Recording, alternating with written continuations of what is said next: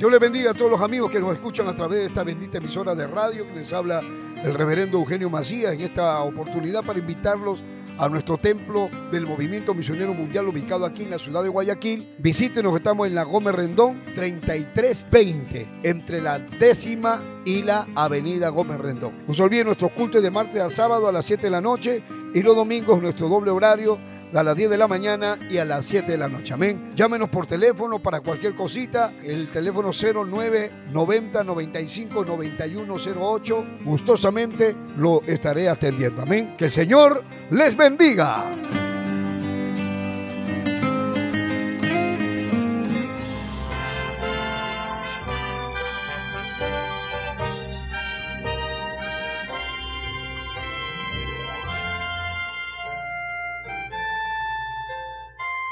Camino a la verdad.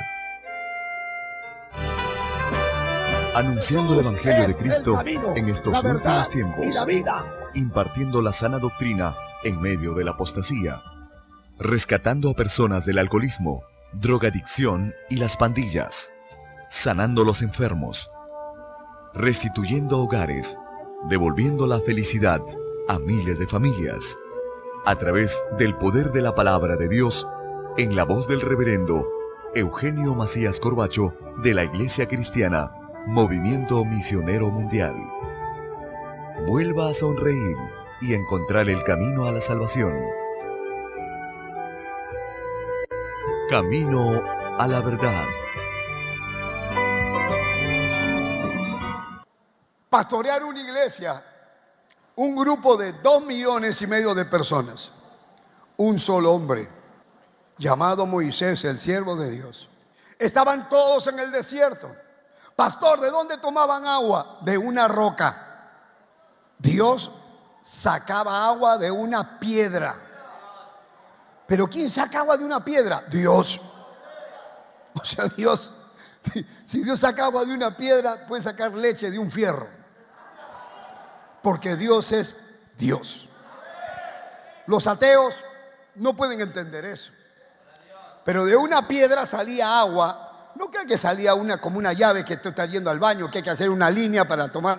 No, de, de ahí salía agua para que tomen dos millones de personas. Era como un río. De ahí salía agua y agua y de una piedra. Yo digo, increíble. Pero algunos dirían, ya está bien el agua, pero ¿y qué vamos a comer? Y Dios mandaba el maná del cielo.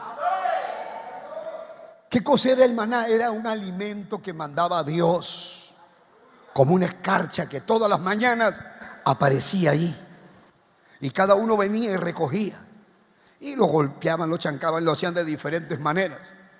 Sé que tenía el sabor como aceite nuevo. Pero el maná era un alimento completo. Tenía todas las proteínas, tenía todos los minerales, tenía todas las vitaminas, tenía todo completo te hacía bien a los huesos, te hacía bien a, todo. Era un alimento completísimo. Era, vamos a decir, el alimento perfecto. Era el pan que descendía del cielo. Era pan del cielo, pan de ángeles. Pero qué alimento tan, tan especial. Todos estaban fortalecidos, todos estaban bien. Pero el pueblo dice, se cansó de la bendición, de la provisión. Se cansó. Pero ¿dónde apareció el problema? ¿Por qué el pueblo se cansó? Ustedes lo pueden ver acá. El problema fue que cuando el pueblo de Israel, que no le decíamos el, pueblo de Israel, sino le llamaban los hebreos, la nación hebrea, los hebreos, cuando Dios los saca de Egipto, ustedes saben que hubieron diez plagas. Y en esas diez plagas, hermano, el pueblo, de, el pueblo hebreo pudo ver que Dios, el único, el verdadero, hermano, a ellos los, los tenía protegidos, los tenía bajo un cuidado especial. ¿Por qué? Hermano, porque Alaba lo que está vivo.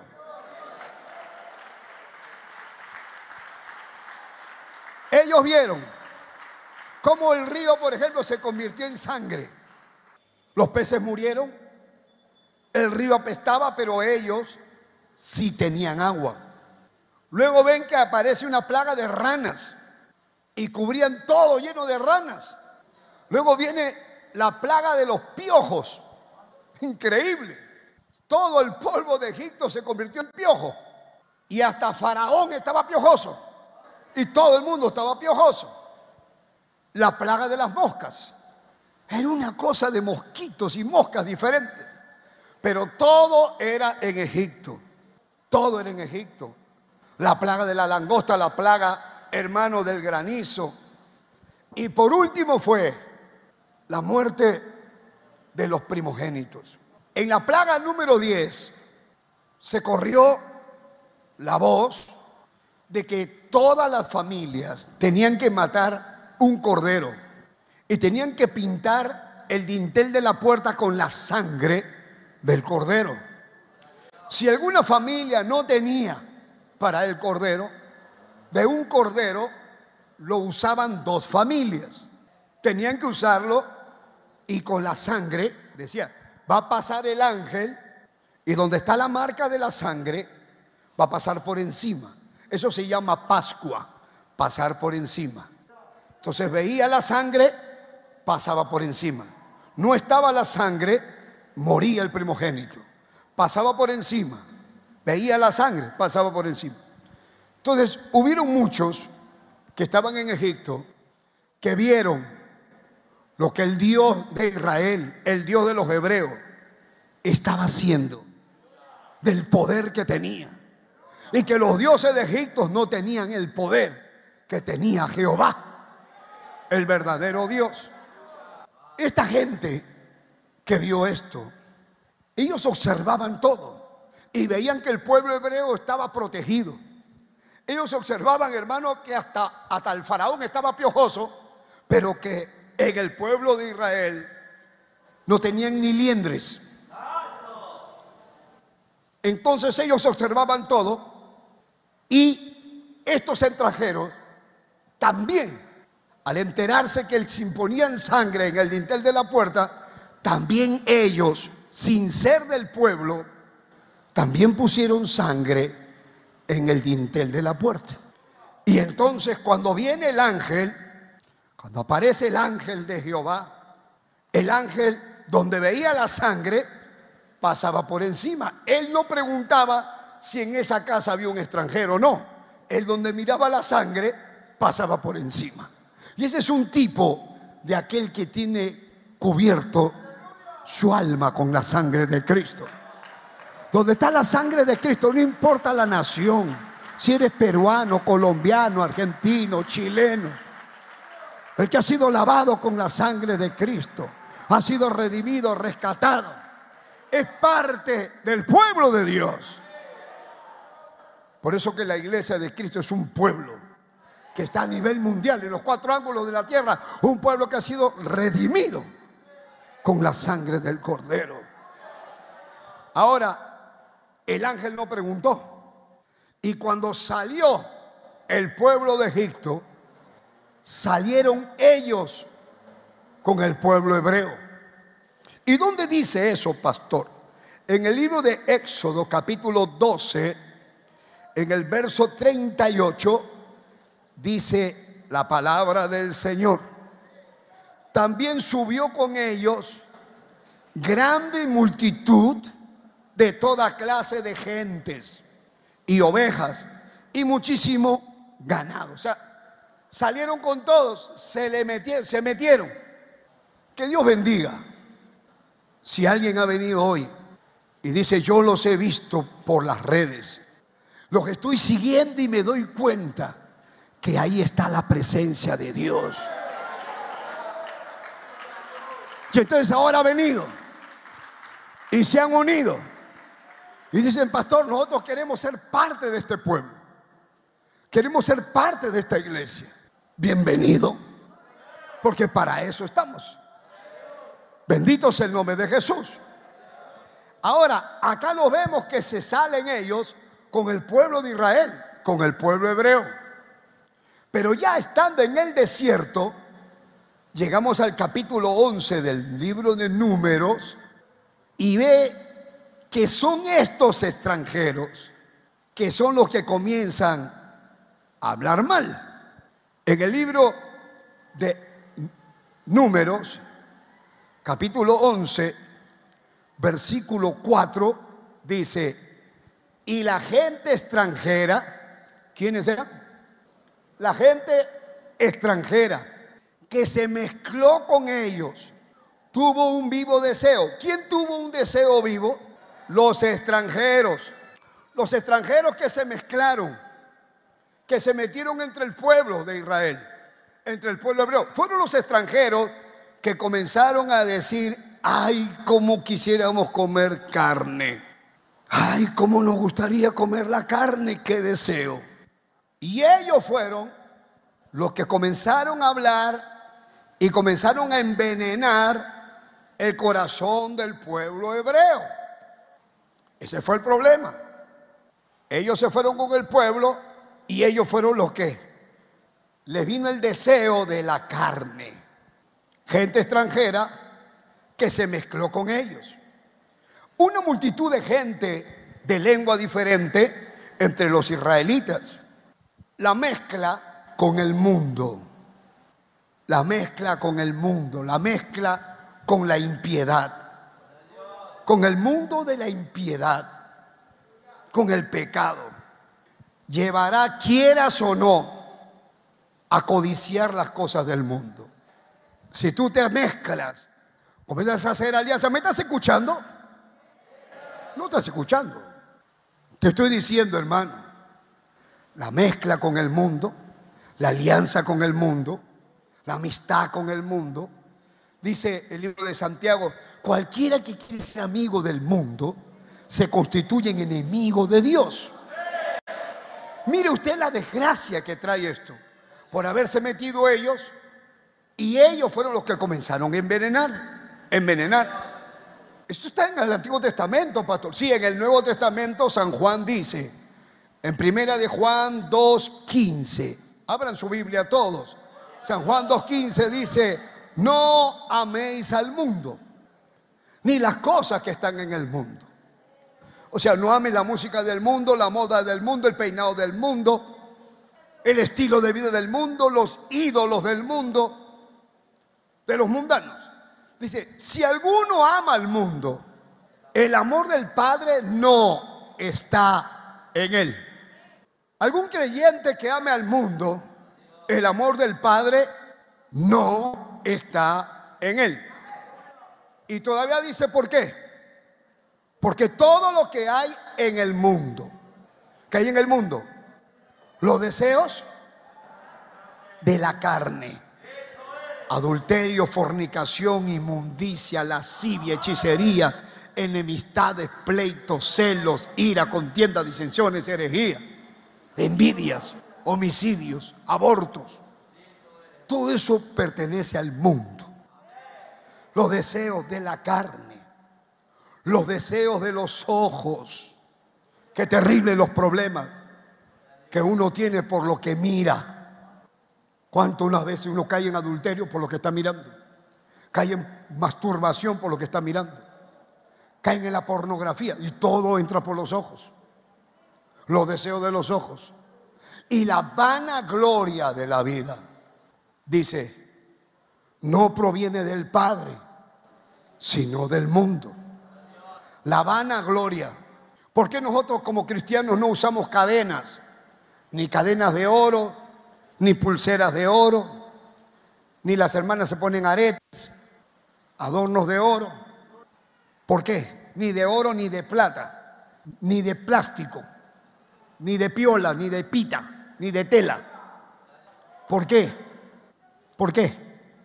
Porque nosotros no necesitamos eso.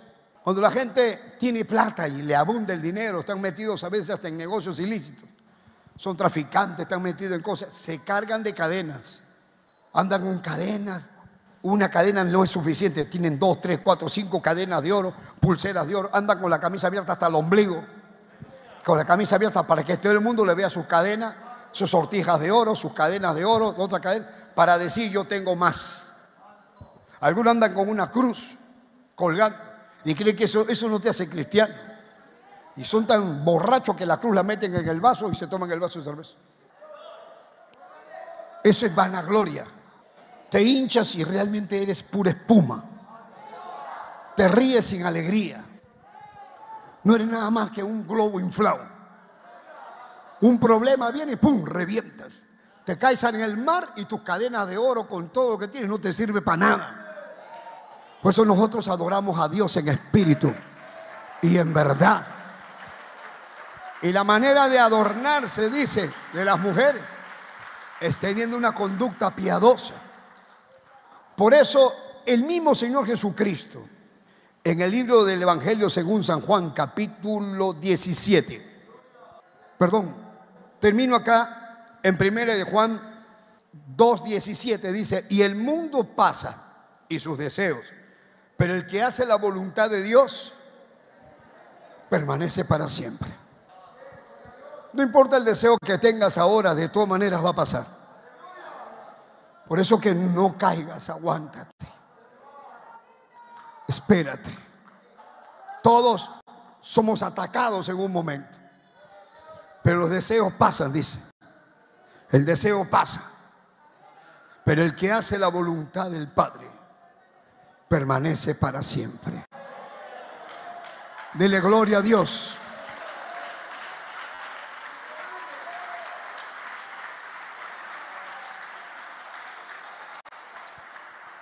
Una oración hizo el Señor Jesucristo en el capítulo 17 del Evangelio según San Juan, verso 14. San Juan 17, 14 dice, yo les he dado tu palabra. Está orando Jesús al Padre Jesús está orando al Padre y les dice, yo les he dado tu palabra y por darles tu palabra, el mundo los aborreció. ¿Y sabe por qué los aborreció? Porque no son del mundo, como tampoco yo soy del mundo. ¿Está escuchando? No? Usted tiene que saber que hay una diferencia entre el cristiano y el mundano. Es normal que al cristiano lo aborrezcan. Es normal que te aborrezca, que te odien, porque eres cristiano. Por eso que Jesús dice, el verso 15, no ruego que los quites del mundo, sino que los guardes del mal que hay en el mundo. Guárdalos del mal. No te pido que los quites, porque si vamos a pedirte que los quites del mundo, entonces hay que matar a todos para que salgan del mundo. No, dice el verso 16, no son del mundo, está hablando de nosotros, como tampoco yo soy del mundo.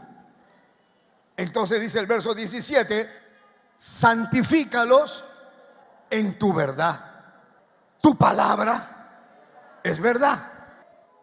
Santifícalos en tu verdad. Tu palabra es verdad.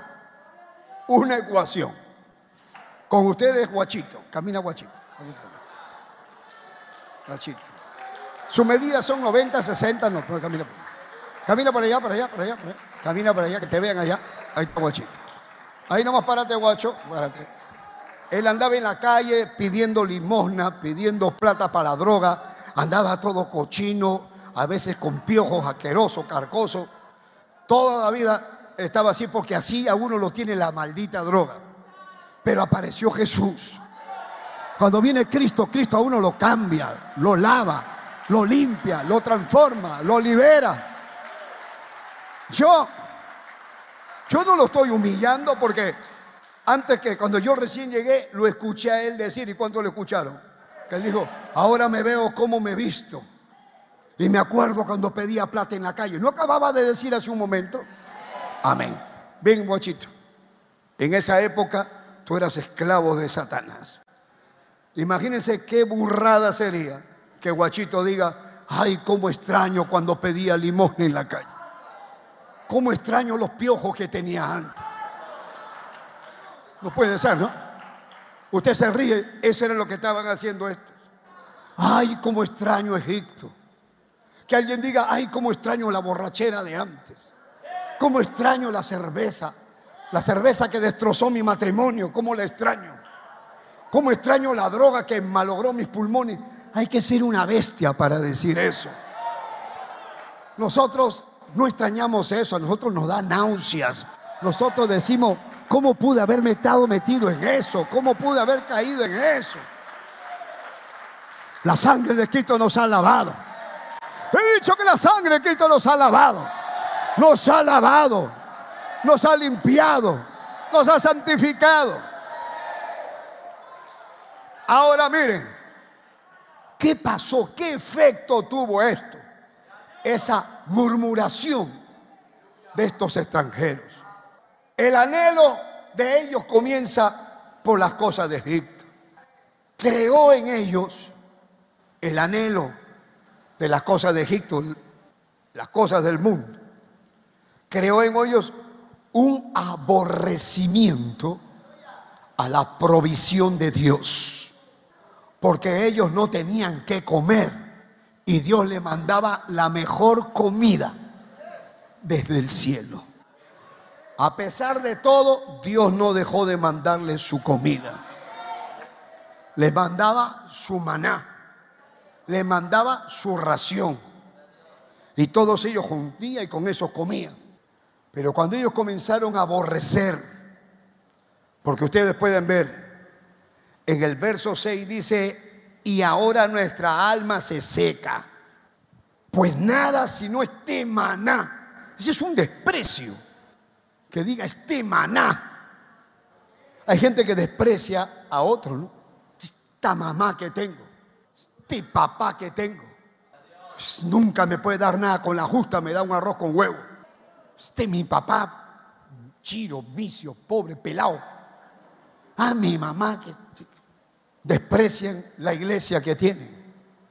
Algunos desprecian la bendición que Dios le da. Y desprecian a las personas que le dan la bendición. Acá están despreciando a Dios, que es el que le da la bendición, y están despreciando la bendición. Están despreciando el maná, están despreciando a Dios. Ay, dice, si no este maná en mis ojos. Aunque el maná les había salvado la vida, pero ahora ellos decían, ah, este maná. Ahora lo menosprecian como algo seco. Está seca mi alma de tanto comer maná. ¿Ah?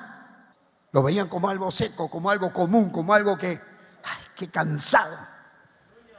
Hay gente que viene a la iglesia y están cansados de la doctrina. Ay, otra vuelta a doctrina. Ay, otra vuelta van a hablar de la santidad. Ay, otra vuelta van a hablar de la santidad. Se molesta. Ay, el pastor va a predicar lo mismo de nuevo. ¿Y por qué tiene que predicar lo mismo? Porque tú no haces caso, hay que seguirte diciendo. Sigues igual.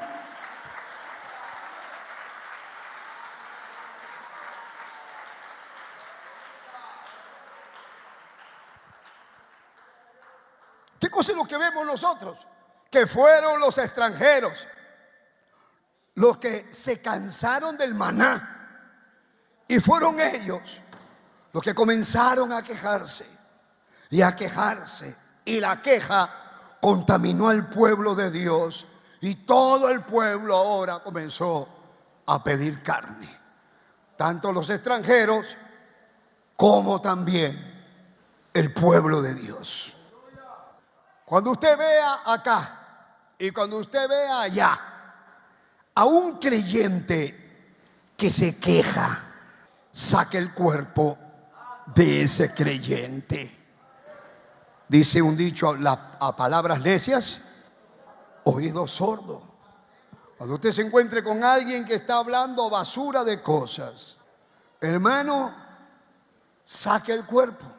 Cuidado aléjate porque tiene el SIDA espiritual, tiene el COVID espiritual, te va a meter el veneno, te va a meter, eh, eh, eh, él quiere envenenarte. Ustedes están viendo acá a estos extranjeros que envenenaron al pueblo, comenzaron a hablar basura. Ay, este maná, ese maná era una bendición. Ay, este maná Ay, nos acordamos de Egipto. Ay, nos acordamos de Egipto. El lenguaje de la iglesia no es un lenguaje de chismes, no es un lenguaje de quejarnos, no es un lenguaje de quejas, sino el lenguaje de la iglesia es un lenguaje de alabanza.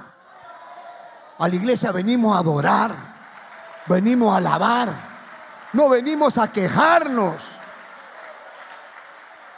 Yo no me quejo. Si tengo que calor acá y sudo. Digo, ay, el patota que se queja. Yo no me estoy quejando. Yo lo hago, yo por mí yo puedo predicar así todos los días y no pongo aire. Pero lo hago por ustedes. Porque esta es la última vez que vengo. La próxima vez lo veo por televisión comiendo uva.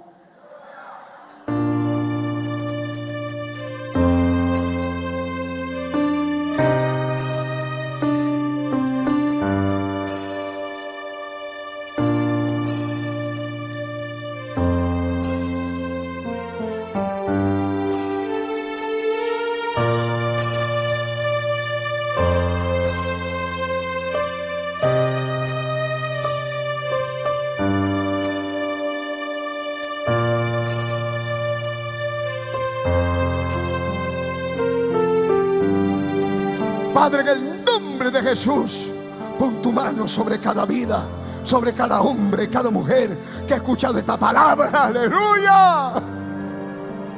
Oh, derrama tu gloria, tu presencia, tu Espíritu Santo, mi Dios, en el nombre de Jesús. Los que están enfermos se han tocado los que están enfermos del riñón, del pulmón, de la próstata, del, cuello del útero, los que están enfermos de tiroides, cáncer en cualquier parte del cuerpo, tumores, miomas, en el cerebro. Señor, heridas que no cicatrizan. Señor, problemas en la vesícula, cálculos, con dolores horribles Derrama tu gloria, tu poder de la cabeza hasta los pies. Restaura los hogares, las familias, consuela a los enlutados. Haz maravillas y milagros. En el nombre de Jesús te lo pido, Dios mío. Gracias, Señor. Gracias, oh Dios.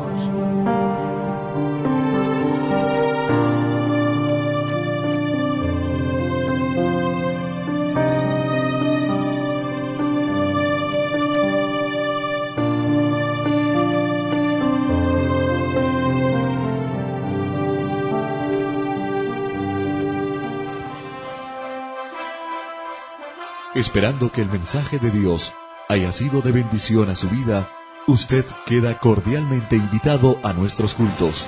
Visite la iglesia del Movimiento Misionero Mundial. Si no está establecido en su país o ciudad, visite una iglesia donde le prediquen la sana doctrina.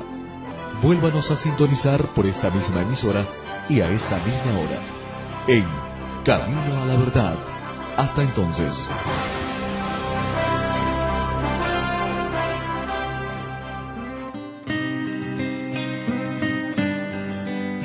Dios le bendiga a todos los amigos que nos escuchan a través de esta bendita emisora de radio que les habla el reverendo Eugenio Macías en esta oportunidad para invitarlos a nuestro templo del Movimiento Misionero Mundial ubicado aquí en la ciudad de Guayaquil. Visítenos, estamos en la Gómez Rendón 3320, entre la décima y la avenida Gómez Rendón. No se olviden nuestros cultos de martes a sábado a las 7 de la noche y los domingos nuestro doble horario a las 10 de la mañana y a las 7 de la noche. Amén. Llámenos por teléfono para cualquier cosita. El teléfono 0990 95 9108. Gustosamente lo estaré atendiendo. Amén. Que el Señor les bendiga.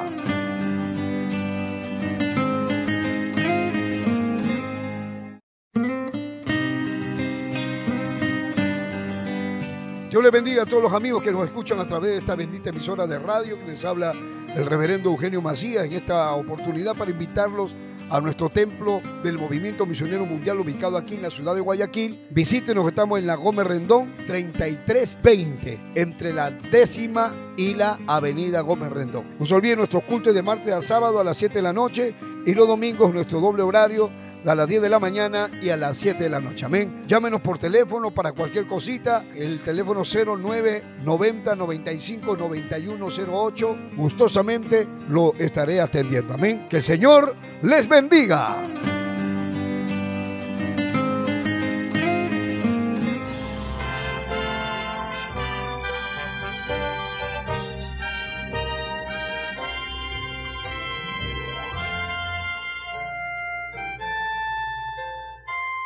Camino a la verdad. Anunciando el Evangelio de Cristo en estos últimos tiempos. Impartiendo la sana doctrina en medio de la apostasía. Rescatando a personas del alcoholismo, drogadicción y las pandillas. Sanando los enfermos. Restituyendo hogares. Devolviendo la felicidad a miles de familias. A través del poder de la palabra de Dios en la voz del reverendo Eugenio Macías Corbacho de la Iglesia Cristiana, Movimiento Misionero Mundial. Vuelva a sonreír y encontrar el camino a la salvación. Camino a la verdad. Una oración hizo el Señor Jesucristo en el capítulo 17 del Evangelio según San Juan, verso 14.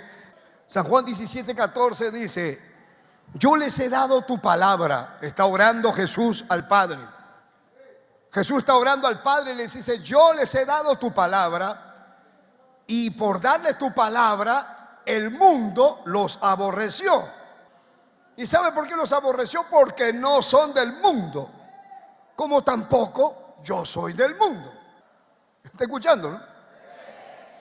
Usted tiene que saber que hay una diferencia entre el cristiano y el mundano. Es normal que al cristiano lo aborrezcan. Es normal que te aborrezcan, que te odien, porque eres cristiano. Por eso que Jesús dice, el verso 15, no ruego que los quites del mundo, sino que los guardes del mal que hay en el mundo. Guárdalos del mal. No te pido que los quites, porque si vamos a pedirte que los quites del mundo, entonces hay que matar a todos para que salgan del mundo. No. Dice el verso 16, no son del mundo, está hablando de nosotros, como tampoco yo soy del mundo. Entonces dice el verso 17, santifícalos en tu verdad. Tu palabra es verdad. Santifícalos en tu verdad. Tu palabra es verdad. Una ecuación. Con ustedes, Guachito. Camina, Guachito. Guachito. Sus medidas son 90, 60, no, pero camina. Camina por allá, por allá, por allá, por allá. Camina por allá, que te vean allá. Ahí está Guachito. Ahí nomás párate, Guacho. Párate. Él andaba en la calle pidiendo limosna, pidiendo plata para la droga. Andaba todo cochino, a veces con piojos asquerosos, carcosos. Toda la vida estaba así porque así a uno lo tiene la maldita droga. Pero apareció Jesús. Cuando viene Cristo, Cristo a uno lo cambia, lo lava, lo limpia, lo transforma, lo libera. Yo, yo no lo estoy humillando porque antes que cuando yo recién llegué, lo escuché a él decir, ¿y cuánto lo escucharon? Que él dijo, ahora me veo como me visto. Y me acuerdo cuando pedía plata en la calle. ¿No acababa de decir hace un momento? Amén. Bien, guachito. En esa época tú eras esclavo de Satanás. Imagínense qué burrada sería que Guachito diga, ay, cómo extraño cuando pedía limón en la calle. Cómo extraño los piojos que tenía antes. No puede ser, ¿no? Usted se ríe, eso era lo que estaban haciendo estos. Ay, cómo extraño Egipto. Que alguien diga, ay, cómo extraño la borrachera de antes. Cómo extraño la cerveza la cerveza que destrozó mi matrimonio, ¿cómo la extraño? ¿Cómo extraño la droga que malogró mis pulmones? Hay que ser una bestia para decir eso. Nosotros no extrañamos eso, a nosotros nos da náuseas. Nosotros decimos, ¿cómo pude haberme estado metido en eso? ¿Cómo pude haber caído en eso? La sangre de Cristo nos ha lavado. He dicho que la sangre de Cristo nos ha lavado. Nos ha lavado nos ha limpiado, nos ha santificado. Ahora miren, ¿qué pasó? ¿Qué efecto tuvo esto? Esa murmuración de estos extranjeros. El anhelo de ellos comienza por las cosas de Egipto. Creó en ellos el anhelo de las cosas de Egipto, las cosas del mundo. Creó en ellos un aborrecimiento a la provisión de Dios porque ellos no tenían que comer y Dios le mandaba la mejor comida desde el cielo.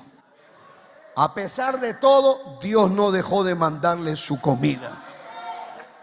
Le mandaba su maná, le mandaba su ración. Y todos ellos juntían y con eso comían. Pero cuando ellos comenzaron a aborrecer, porque ustedes pueden ver, en el verso 6 dice, y ahora nuestra alma se seca. Pues nada si no este maná. Ese es un desprecio. Que diga este maná. Hay gente que desprecia a otro, ¿no? Esta mamá que tengo, este papá que tengo. Nunca me puede dar nada con la justa, me da un arroz con huevo. Este mi papá, chiro, vicio, pobre, pelado. Ah, mi mamá que desprecian la iglesia que tienen. Algunos desprecian la bendición que Dios le da y desprecian a las personas que le dan la bendición. Acá están despreciando a Dios, que es el que le da la bendición, y están despreciando la bendición. Están despreciando el maná, están despreciando a Dios. Ay, dice, si no este maná en mis ojos. Aunque el maná les había salvado la vida, pero ahora ellos decían, ah, este maná. Ahora lo menosprecian como algo seco. Está seca mi alma de tanto comer maná. ¿Ah? Lo veían como algo seco, como algo común, como algo que, ay, qué cansado. Hay gente que viene a la iglesia y están cansados de la doctrina. Ay, otra vuelta a doctrina. Ay, otra vuelta van a hablar de la santidad. Ay, otra vuelta van a hablar de la santidad se molesta. Ay, el pastor va a predicar lo mismo de nuevo. ¿Y por qué tiene que predicar lo mismo? Porque tú no haces caso, hay que seguirte diciendo. Sigues igual.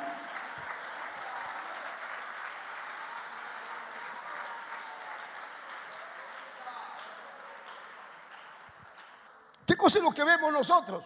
Que fueron los extranjeros los que se cansaron del maná y fueron ellos los que comenzaron a quejarse y a quejarse. Y la queja contaminó al pueblo de Dios. Y todo el pueblo ahora comenzó a pedir carne. Tanto los extranjeros como también el pueblo de Dios. Cuando usted vea acá y cuando usted vea allá a un creyente que se queja, saque el cuerpo de ese creyente. Dice un dicho a palabras necias, oído sordo. Cuando usted se encuentre con alguien que está hablando basura de cosas, hermano, saque el cuerpo. Cuidado. Aléjate porque tiene el SIDA espiritual. Tiene el COVID espiritual. Te va a meter el veneno te va a meter, eh, él quiere envenenarte. Ustedes están viendo acá a estos extranjeros que envenenaron al pueblo. Comenzaron a hablar basura. Ay, este maná. Ese maná era una bendición. Ay, este maná. Ay, nos acordamos de Egipto. Ay, nos acordamos de Egipto. El lenguaje de la iglesia no es un lenguaje de chismes. No es un lenguaje de quejarnos. No es un lenguaje de queja, sino el lenguaje de la iglesia es un lenguaje de alabanza. A la iglesia venimos a adorar, venimos a alabar, no venimos a quejarnos. Yo no me quejo. Si tengo que calor acá y sudo. Digo, ay, el pastor está que se queja. Yo no me estoy quejando. Yo lo hago, yo por mí yo puedo predicar así todos los días y no pongo aire pero lo hago por ustedes, porque esta es la última vez que vengo. La próxima vez lo veo por televisión comiendo uva. ¿No sé lo que está diciendo? No, no, no, yo me voy de acá. Me muero de calor. Me ahogo, me ahogo, me ahogo.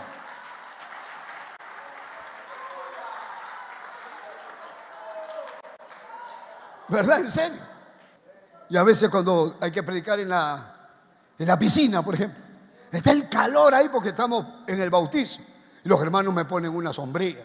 Hermano, para que yo pueda leer la Biblia, para estar... Pero todos están en el calor ya sácame la sombrilla mejor. Porque hay algunos que dicen, mire, y el pastor sí le pone sombrilla y a mí no. Había uno que se fue de la iglesia porque no aguantaba ver cómo yo tomaba agua. O sea, todo el agua se la toma solo, decía. Mira, hasta, hasta gaseosa le dan.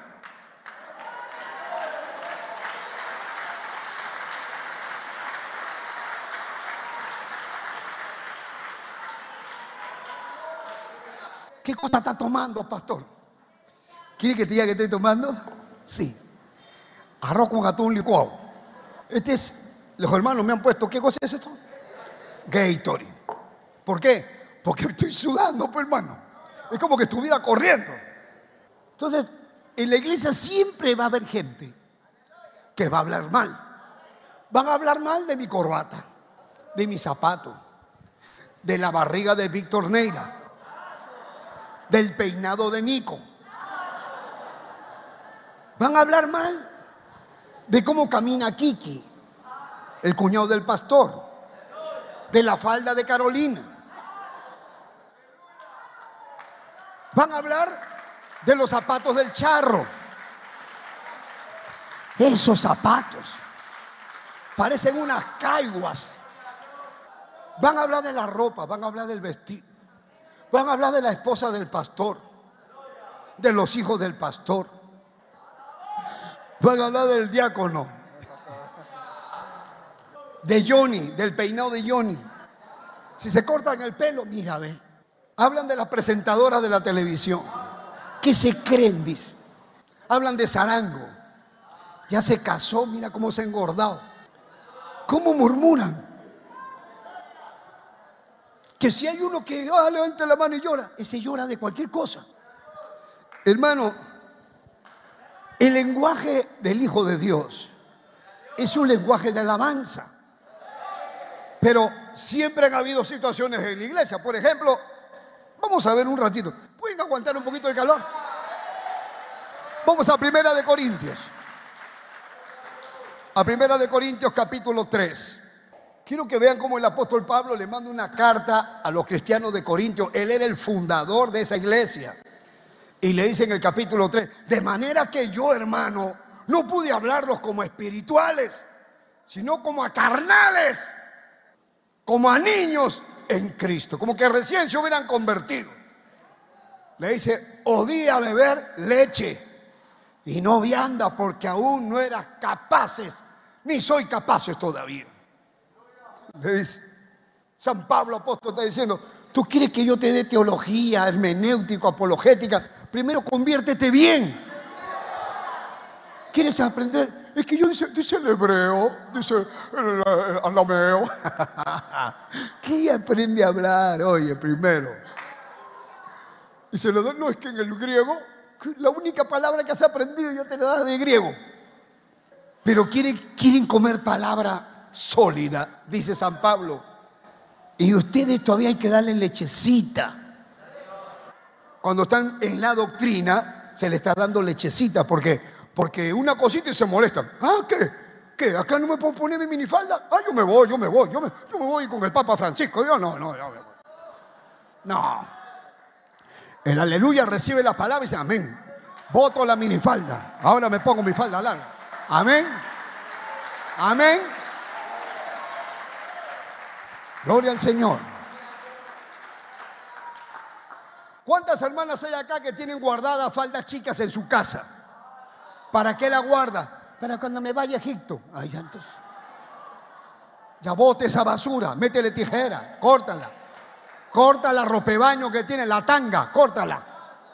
Ya saca, saca esos adornos del diablo que tienes guardado ahí. Bota los coloretes, bota, ¿qué pasa? Mira, no quieren ni alabar a Dios ahora.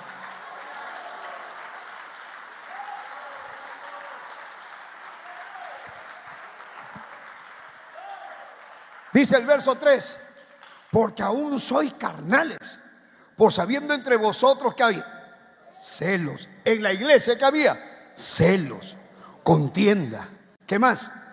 Disensiones. ¿No soy carnales? ¿Andáis como hombres? O sea, te la das ya que estás grande. Pastor, una pregunta. Sí. ¿Qué cosa es disensión?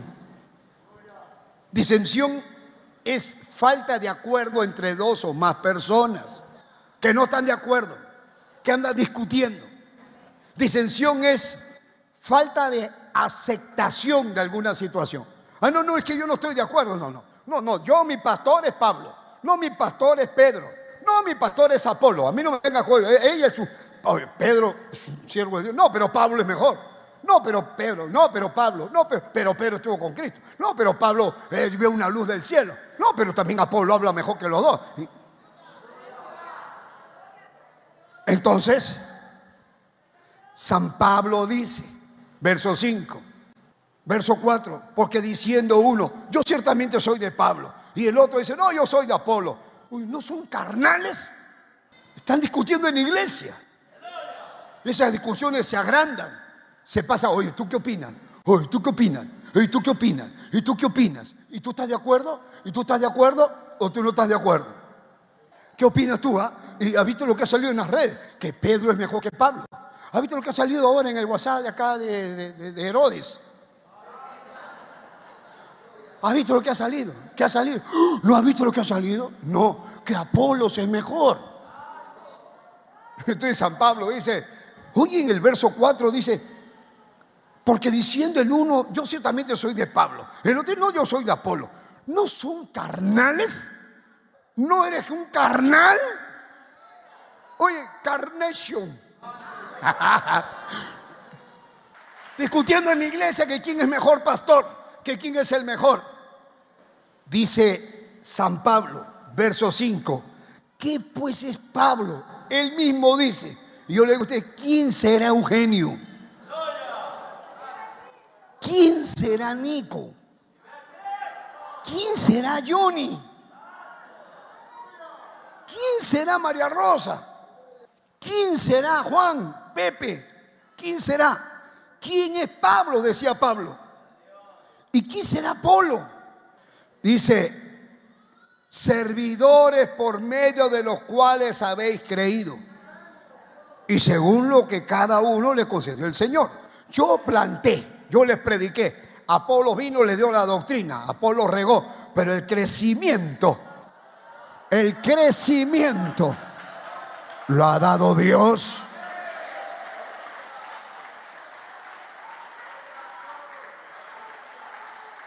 Ahora, vamos a pasarnos al capítulo 4.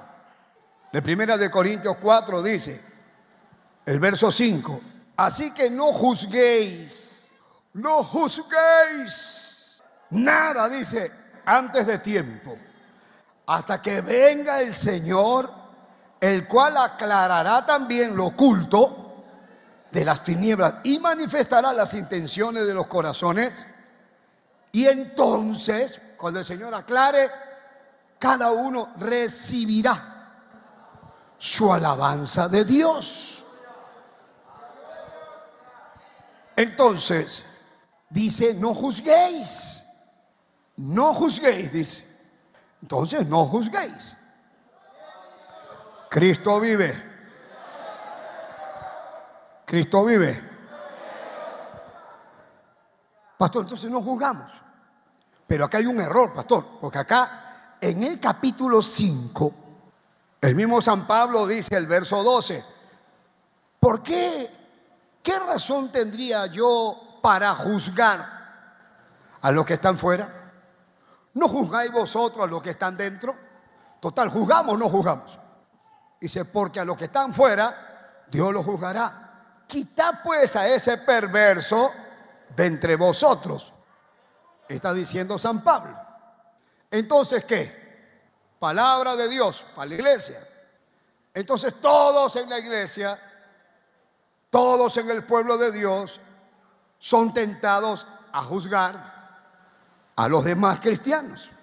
Uno quiere juzgar al otro, el otro quiere juzgar al otro. Los evalúan, los examinan para ver si son o no son buenos seguidores de Cristo. ¿Qué opinas tú del hermano que está a tu lado? ¿Será un buen cristiano? No sé, pastor, pero desde que estoy acá no ha lavado ni una sola vez.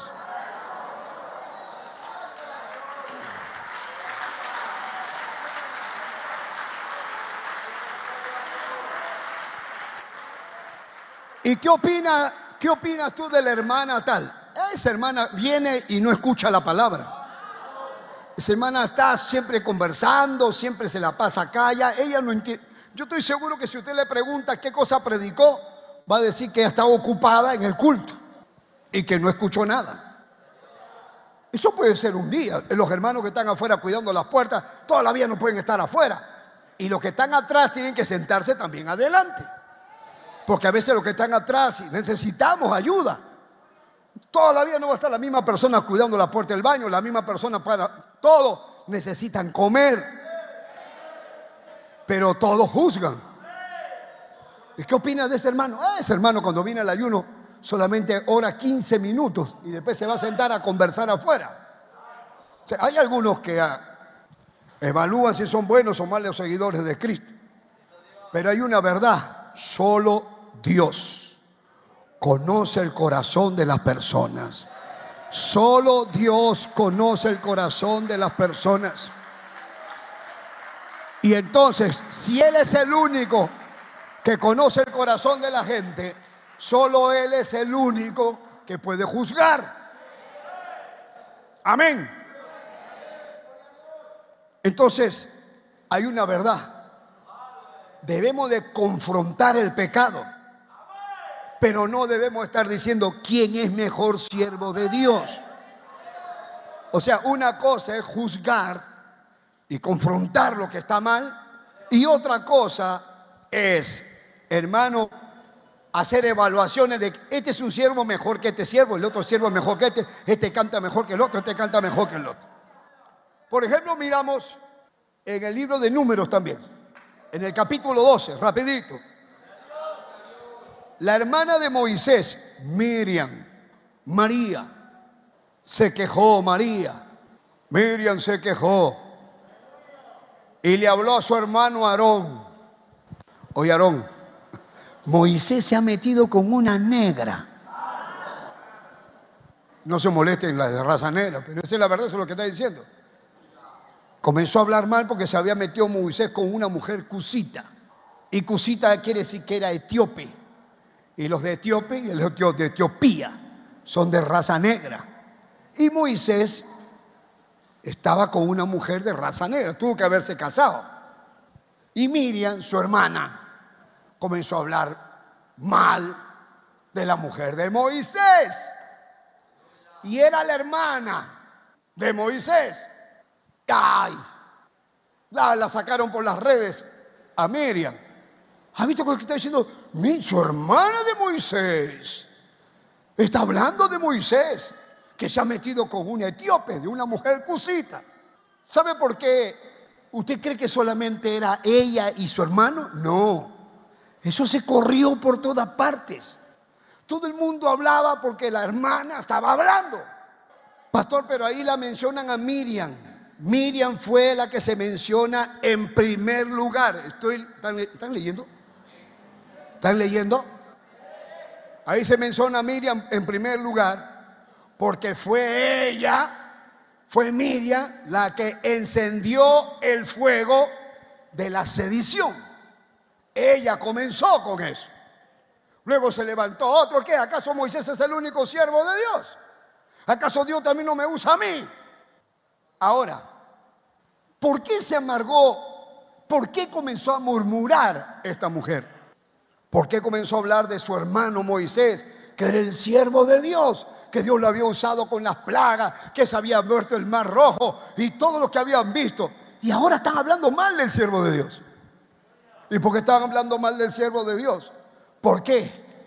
Porque la mujer cusita, la mujer de raza negrita, a quien Moisés la tuvo como mujer, ella fue elevada a un lugar de honor. Ella pudo haber sido una hermanita, vamos a decir, del pueblo. Pero Moisés la miró, se enamoró, la llamó y la, la hizo su mujer. Y entonces ella no era una hermanita, ahora era la esposa de Moisés. Ahora era la mujer de Moisés. Y antes de que estuviera la mujer de Moisés, la mujer Cusita, estaba Miriam, que era la hermana. Pero a la hora que apareció la mujer, entonces Miriam sintió que ahora la dejaron a un lado.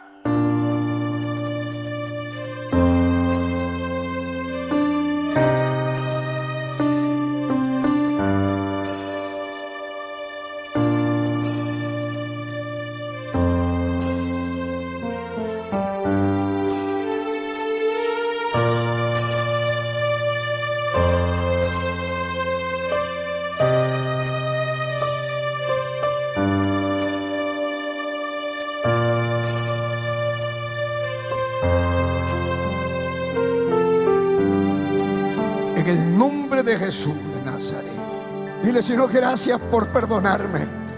Gracias por lavar mi alma. Gracias por tu Hijo Jesucristo. Gracias por la sangre que derramó Jesús, tu Hijo, en la cruz del Calvario. Lávame y límpiame. Santifícame. Perdóname, mi Dios. Aleluya, aleluya. Oh, te adora mi alma. Limpia mi alma, mi Cristo. Aleluya, con tu sangre preciosa.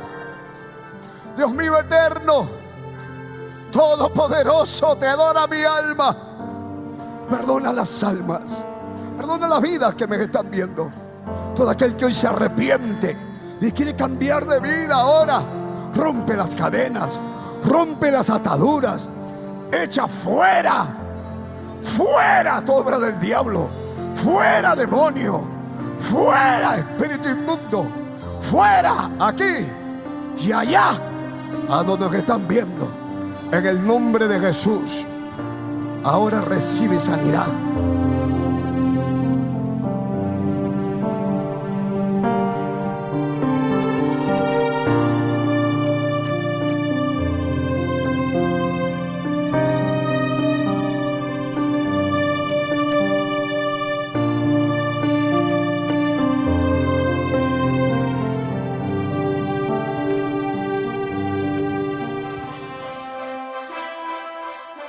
Esperando que el mensaje de Dios haya sido de bendición a su vida, usted queda cordialmente invitado a nuestros cultos. Visite la iglesia del Movimiento Misionero Mundial.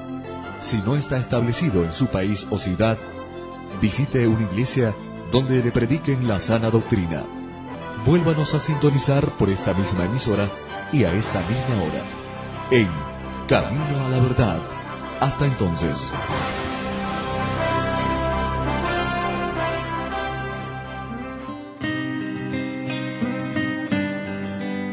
Dios le bendiga a todos los amigos que nos escuchan a través de esta bendita emisora de radio que les habla el reverendo Eugenio Macías en esta oportunidad para invitarlos a nuestro templo del Movimiento Misionero Mundial ubicado aquí en la ciudad de Guayaquil. Visítenos, estamos en la Gómez Rendón 3320, entre la décima y la avenida Gómez Rendón. No se olviden nuestros cultos de martes a sábado a las 7 de la noche y los domingos nuestro doble horario a las 10 de la mañana y a las 7 de la noche. Amén. Llámenos por teléfono para cualquier cosita. El teléfono 0990 95 9108. Gustosamente lo estaré atendiendo. Amén. Que el Señor les bendiga.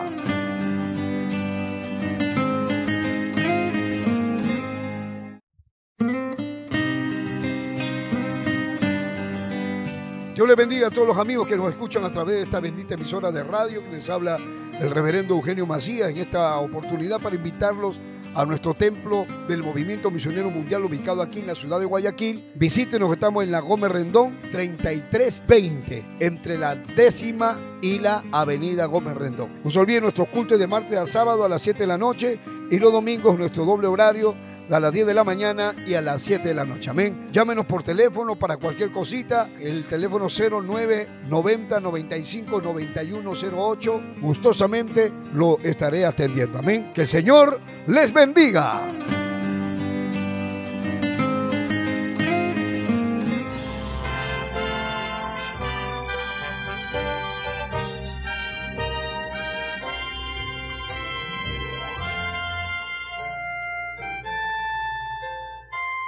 Camino a la verdad. Anunciando el Evangelio de Cristo en estos últimos tiempos. Impartiendo la sana doctrina en medio de la apostasía.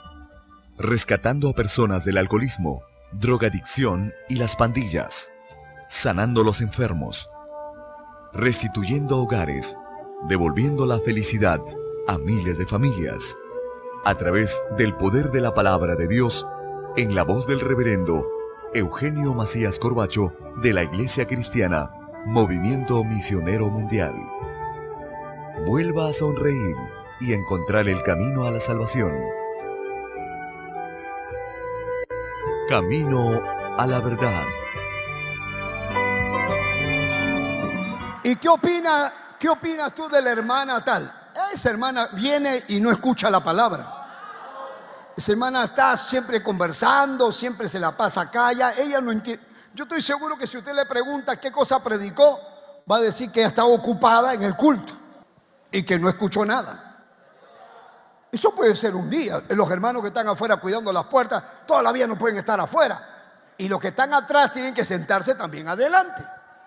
Porque a veces los que están atrás necesitamos ayuda. Todavía no va a estar la misma persona cuidando la puerta del baño, la misma persona para todo. Necesitan comer. Pero todos juzgan. ¿Y qué opinas de ese hermano? Ah, ese hermano cuando viene al ayuno solamente ora 15 minutos y después se va a sentar a conversar afuera. hay algunos que ah, evalúan si son buenos o malos seguidores de Cristo. Pero hay una verdad, solo Dios conoce el corazón de las personas. Solo Dios conoce el corazón de las personas. Y entonces, si Él es el único que conoce el corazón de la gente, solo Él es el único que puede juzgar. Amén. Entonces, hay una verdad. Debemos de confrontar el pecado. Pero no debemos estar diciendo quién es mejor siervo de Dios. O sea, una cosa es juzgar y confrontar lo que está mal. Y otra cosa es, hermano, hacer evaluaciones de este es un siervo mejor que este siervo, el otro siervo mejor que este, este canta mejor que el otro, este canta mejor que el otro. Por ejemplo, miramos en el libro de números también, en el capítulo 12, rapidito. La hermana de Moisés, Miriam, María, se quejó María. Miriam se quejó y le habló a su hermano Aarón. Oye, Aarón, Moisés se ha metido con una negra. No se molesten la de raza negra, pero esa es la verdad, eso es lo que está diciendo. Comenzó a hablar mal porque se había metido Moisés con una mujer cusita. Y cusita quiere decir que era etíope y los de Etiopía y de Etiopía son de raza negra. Y Moisés estaba con una mujer de raza negra, tuvo que haberse casado. Y Miriam, su hermana, comenzó a hablar mal de la mujer de Moisés. Y era la hermana de Moisés. ¡Ay! La, la sacaron por las redes a Miriam. ¿Ha visto lo que está diciendo? Su hermana de Moisés. Está hablando de Moisés, que se ha metido con una etíope, de una mujer cusita. ¿Sabe por qué usted cree que solamente era ella y su hermano? No. Eso se corrió por todas partes. Todo el mundo hablaba porque la hermana estaba hablando. Pastor, pero ahí la mencionan a Miriam. Miriam fue la que se menciona en primer lugar. Estoy, ¿Están leyendo? ¿Están leyendo? Ahí se menciona a Miriam en primer lugar, porque fue ella, fue Miriam la que encendió el fuego de la sedición. Ella comenzó con eso. Luego se levantó otro. ¿Qué? ¿Acaso Moisés es el único siervo de Dios? ¿Acaso Dios también no me usa a mí? Ahora, ¿por qué se amargó? ¿Por qué comenzó a murmurar esta mujer?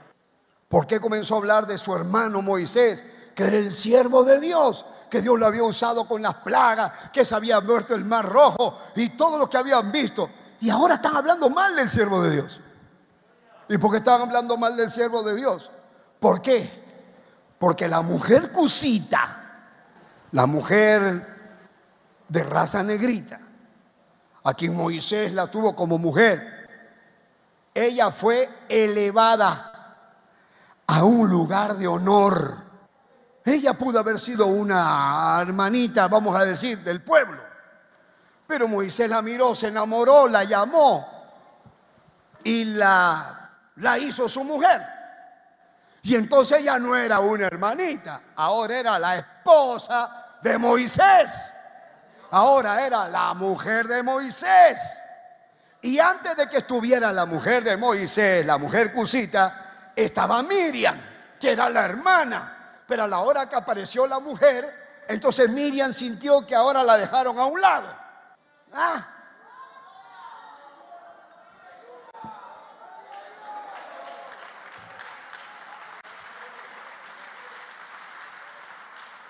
Eso pasa cuando cambian a un pastor. Lo sacan a un pastor y ponen a otro. El que entró, el otro está hablando mal. Dice que entrado, dice que está muerto. Los hermanos me están llamando que está muerto ese pastor que ha llegado, pastor. Es que está, está celoso, está molesto. La mujer Cusita fue elevada a un lugar de honor. Un gran honor era la esposa de Moisés. Y parece que esto fue lo que suscitó la envidia en el corazón de Miriam. Y por eso comenzó a murmurar, por eso comenzó a hablar mal. Porque los que comienzan a hablar mal, por algo es. Yo le hago una pregunta. ¿Qué pasaría si un hermano que tiene una poca fama, casi nadie lo conoce en el templo, y de repente lo ponemos en un lugar de honor? Yo le digo, ¿te molesta a ti que un hermano de baja clase en la iglesia sea elevado a un puesto prominente dentro de la obra y de repente lo ponemos en un punto importante? ¿A ti te molesta o te alegra? A veces hay algunos que cantan, pero hay otro que canta. Y el que canta examina al que canta. Porque el que no canta, no canta. Hay algunos que cantan re feo y no les importa que los vuelvan a llamar para que cante. ¿Saben que cantan feo y se ponen... Y encima dice, no, lo que a Dios le importa es la letra. A Dios no le importa mi voz, lo que le importa es mi corazón. Qué horrible. Pero si hay alguien que canta bonito, a Dios sea la gloria.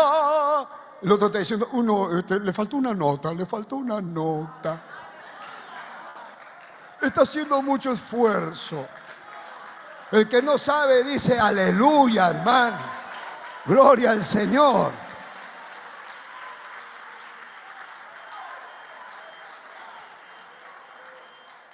Entonces yo digo, cuando lo ponen a un hermano en un cargo, uno que está abajo, como la mujer Cusita, la mujer Cusita la ponen como la esposa de Moisés. Ahora ya está arriba, de estar abajo, ahora está arriba. Y ahora la esposa, la hermana de Moisés, comienza a decir, esa mujer cusita. Seguramente dijo, esa negra. ¿Qué habrá dicho? ¿Qué habrá estado hablando? Eso le costó a él. Le cayó la lepra. Comenzando por la lengua. Le cayó la lepra. Comenzando por la lengua. Y ahí fue. Entonces yo le hago una pregunta, pero la verdad, si de repente a un hermano, una hermana que tenga un, un cargo poquito, pequeñito, de repente usted la ve que está en un cargo importante o lo ve un hermano que tiene un cargo importante, eso ¿qué efecto le causa a usted? Hay algunos que están más dispuestos a observar a esa persona, a mirar a ese hermano, a mirar a esa hermana, para encontrarle faltas, para sacar a la luz sus errores, que bendecir a Dios por lo que acaba de pasar.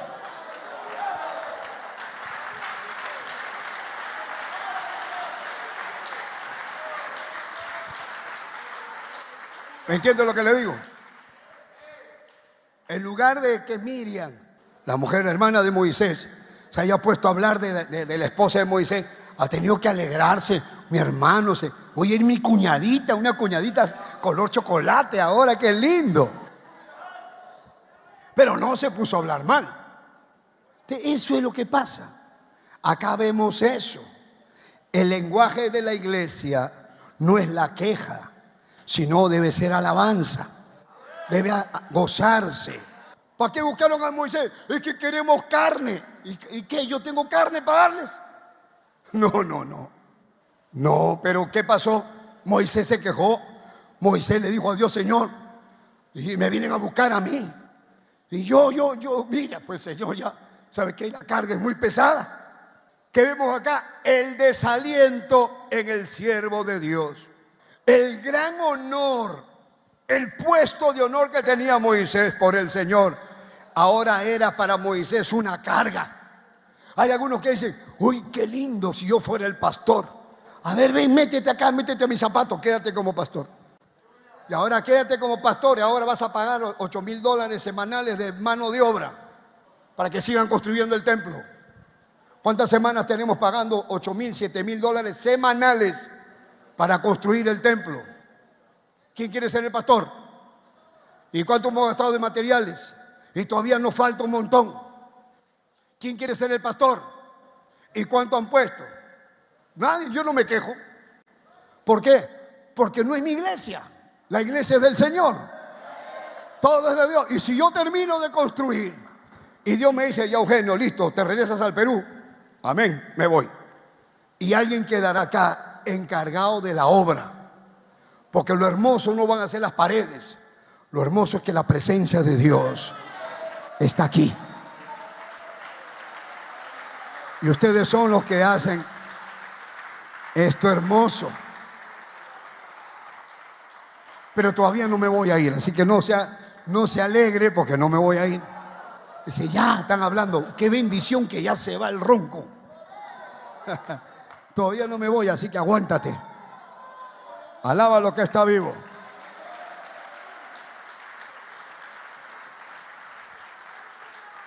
Los siervos de Dios somos de carne y hueso, hermano. Los siervos de Dios somos humanos. Y a veces la mundanalidad de los hermanitos tibios, de los extranjeros de la iglesia, hacen una carga en el pecho del pastor. Porque ¿a quién le fueron a reclamar? A Moisés. Queremos comer. ¡Eh! Queremos carne. ¡Eh! Sí, todos lloraban. Por tu culpa, Moisés, ¿para qué nos sacaste de Egipto? Por tu siempre le echan la culpa al pastor. El pastor tiene la culpa. Pastor, han robado afuera el, carro del hermano. Poder en Jesús. ¿Qué han robado? La batería del pastor. Ya, hay que comprarle su batería, pastora. Comprarle su batería. Pastor, le han robado el celular al hermano que estaba cuidando el carro. Pasó una moto, pasa. Y ahora se quedó sin, celular el hermano. ¿Y ahora qué hacemos, pastor? Hay que comprarle un celular, pastor. Hay que comprarle un celular. Señor. O sea, hay que comprar celular, hay que comprar batería, hay que todo viene al pastor.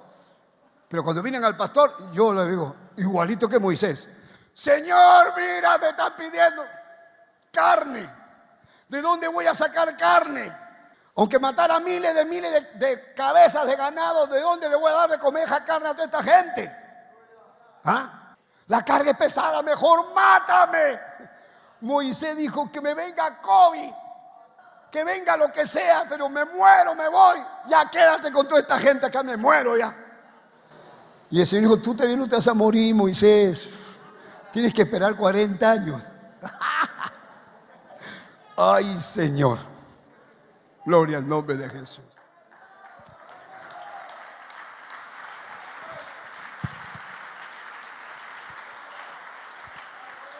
Escuchen, hermano. Escuchen la realidad. Usted está viendo que Moisés era de carne y hueso y que los problemas lo afectaron.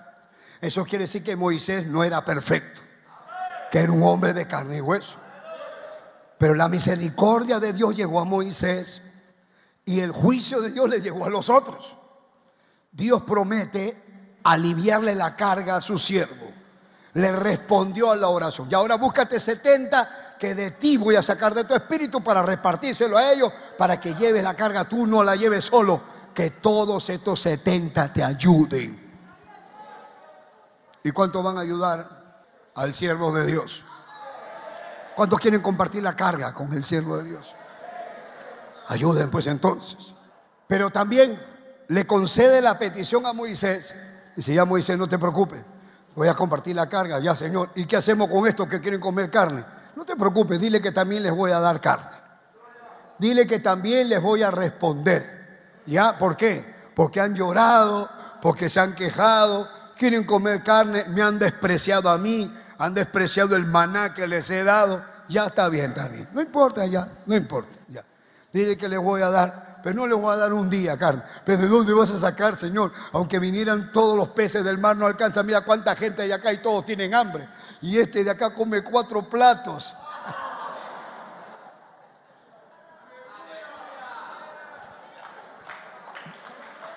Yo no he señalado a nadie, no murmuren.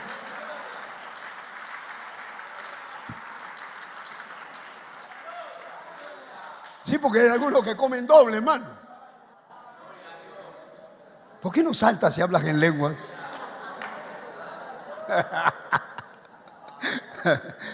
Ahora el Señor le concede la petición a los rebeldes también. Y a los rebeldes le dice, ya está bien, no le voy a dar solamente un día, ni le voy a dar dos días. Dile que les voy a dar un mes.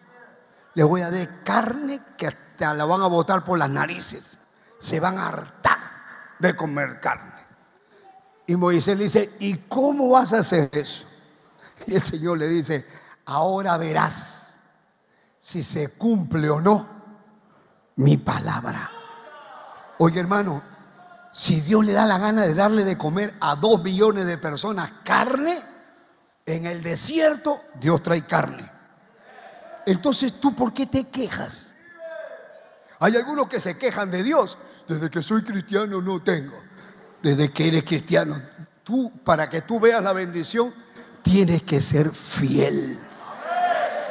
Si eres fiel vas a ver la bendición. Porque ellos recibieron lo que pidieron hasta el punto que vino a hacerles hasta maldición. Qué terrible, ¿no? Por ejemplo, los que codician oro. Hay gente que codicia oro, que quiere plata, quieren comprar, quieren tener, quieren más. Tú lo puedes tener. Pero la bendición de Jehová es la que enriquece. Dice, y no añade tristeza con ello. ¿Qué quiere decir? Que el que, el que es bendecido por Dios también duerme tranquilo, también tiene paz. Hermano, porque algunos que tienen plata, tienen plata y es pleito, pleito, tienen miedo a esto, tienen miedo a lo otro. No, que, ¿qué va a pasar? Es que tengo miedo que me roben, es que tiene miedo, pase lo que pase. Ayer salió Johnny a, la puerta con el celular y pasó una moto y le arranchan el celular a Johnny. Johnny lo agarró y ¡bum! Corrieron. Johnny hizo así, mi pistola. Sacó el dedo. Johnny no usa pistola, por si acaso. Sino que un pastor hice así para que crean que tenía pistola. ¿Y qué sacaste? Mi dedo. ¿Y te robaron? No me robaron nada. Solamente me despeinaron un poquito. Pero nada más. Gracias a Dios. Este sitio está bueno. Este sitio está tremendo. Acá se van a levantar obreros, pastores, almas para el reino de los cielos. Quiero terminar con este mensaje. Va a llegar un momento que vamos a estar en el cielo. Esa es la meta para todos. Yo también quiero llegar al cielo. Cuando estemos en el cielo, le vamos a agradecer a Dios por las oraciones que no nos contestó, por las oraciones que Dios nos dijo no. Cuando le dijimos, Señor, no. Todavía no. Espérate, no. Y nosotros no entendemos, pero después te vas a dar cuenta por qué te dijo no. Y cuando estamos en el cielo, cuando estemos en el cielo, voy a decir, gracias Señor que no me diste. Mire, Moisés le pidió a Dios que lo mate y Dios no lo mató. Moisés le dijo a Dios que abra el mar, todo lo que le pidió Dios, todo lo que le pidió Moisés, hermano. Señor, que pare el fuego, paró. Pero ahora le pide, mátame. No lo mató. Elías le dijo, mátame. No lo mató. O sea, hay cosas que Dios no te va a dar. ¿Por qué? Porque Dios te da lo que, lo que a ti te va a hacer bien. Lo que tú necesitas. Eso te lo va a dar Dios. Ahora, en el verso 33 del capítulo 11, ya con esto termino. Dice, estaba la carne entre sus dientes, antes que fuera masticada, cuando la ira de Jehová se encendió en el pueblo. Y vino la ira, el fuego y murieron un montón de gente. Y se llama aquel lugar, dice, ¿cómo se llama? Kibrot Ataba. ¿Y qué significa Kibrot Ataba? Se llama Kibrot Ataba porque ese lugar quebró Ataba significa sepulcro del deseo, el cementerio de los malos deseos, los sepulcros del deseo, el sepulcro de la concupiscencia, el sepulcro de lo malo. Porque ahí, por eso le pusieron ese nombre, para el recuerdo, porque cada vez que pasaba algo, ahí ponían un nombre por algo que había pasado. Cuando pasaban por ahí decían, no, no, acá está el sepulcro del deseo, porque fue acá donde anhelaron Egipto y se encendió la ira de Jehová con ellos. Les dio de comer, pero les mandó fuego. Fuego consumió. La concupiscencia engendra el pecado. El pecado, al ser consumado, da a luz la muerte, dice. Así es, una cosa te lleva a la otra. Por eso desde el principio hay que cortar. Los deseos de la carne son contra el espíritu y los deseos del espíritu son contra la carne. Por eso hoy que estamos aquí, meditemos en esto. La verdad, cómo estamos delante de Dios. La verdad, cómo está tu corazón. ¿Murmuras? ¿Te quejas? La Biblia dice, alaba. Dale gracias a Dios en todo. Pero ¿quién no se ha quejado? ¿Quién no ha hablado mal? Todos. Pero la palabra de Dios nos santifica. Dice, examinémonos nosotros mismos. Pidamos perdón a Dios. Si en algo hablamos, si algo pasó, si algo nos envenenó, limpiémonos de toda contaminación de pecado en la carne, en el espíritu, perfeccionando, dice la santidad, en el temor de Dios. Así que ahí donde está, le invito a ponerse de pie. Ahora sí, vamos a adorar a Dios. Oye hermano, Dios está aquí.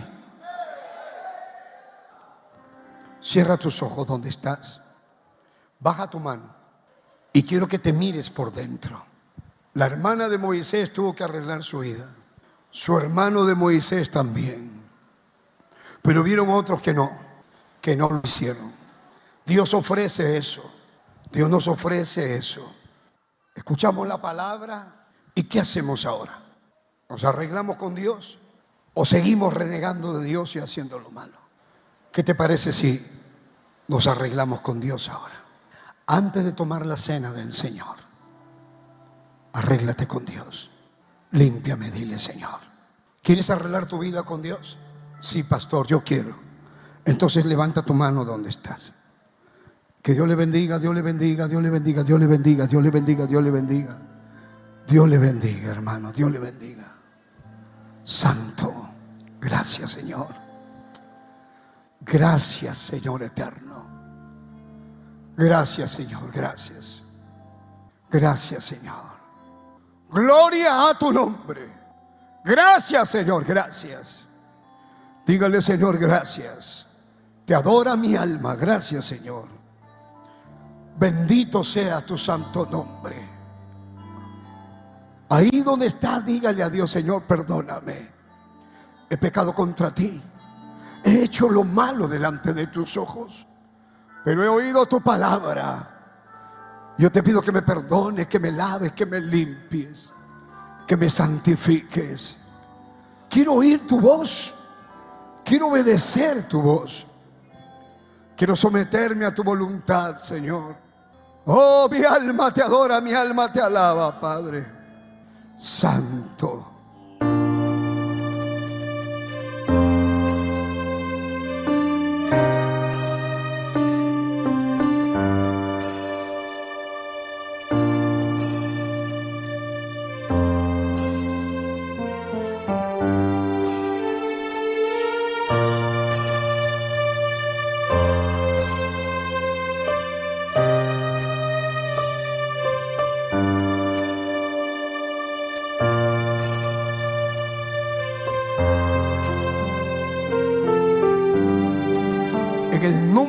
Jesús de Nazaret. Dile, Señor, gracias por perdonarme. Gracias por lavar mi alma. Gracias por tu Hijo Jesucristo. Gracias por la sangre que derramó Jesús, tu Hijo, en la cruz del Calvario. Lávame y límpiame. Santifícame. Perdóname, mi Dios. Aleluya, aleluya. Oh, te adora mi alma.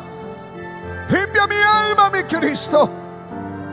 Aleluya, con tu sangre preciosa. Dios mío eterno, todopoderoso, te adora mi alma. Perdona las almas, perdona las vidas que me están viendo. Todo aquel que hoy se arrepiente y quiere cambiar de vida ahora, rompe las cadenas, rompe las ataduras, echa fuera, fuera toda obra del diablo, fuera demonio Fuera, espíritu inmundo. Fuera, aquí y allá, a donde están viendo. En el nombre de Jesús, ahora recibe sanidad.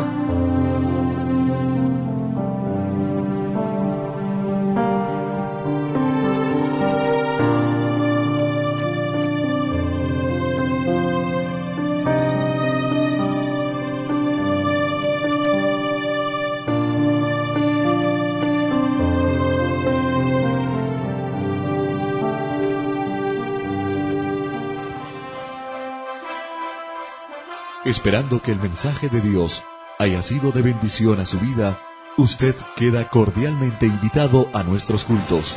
Visite la iglesia del Movimiento Misionero Mundial. Si no está establecido en su país o ciudad, visite una iglesia donde le prediquen la sana doctrina. Vuélvanos a sintonizar por esta misma emisora y a esta misma hora. En Camino a la Verdad. Hasta entonces.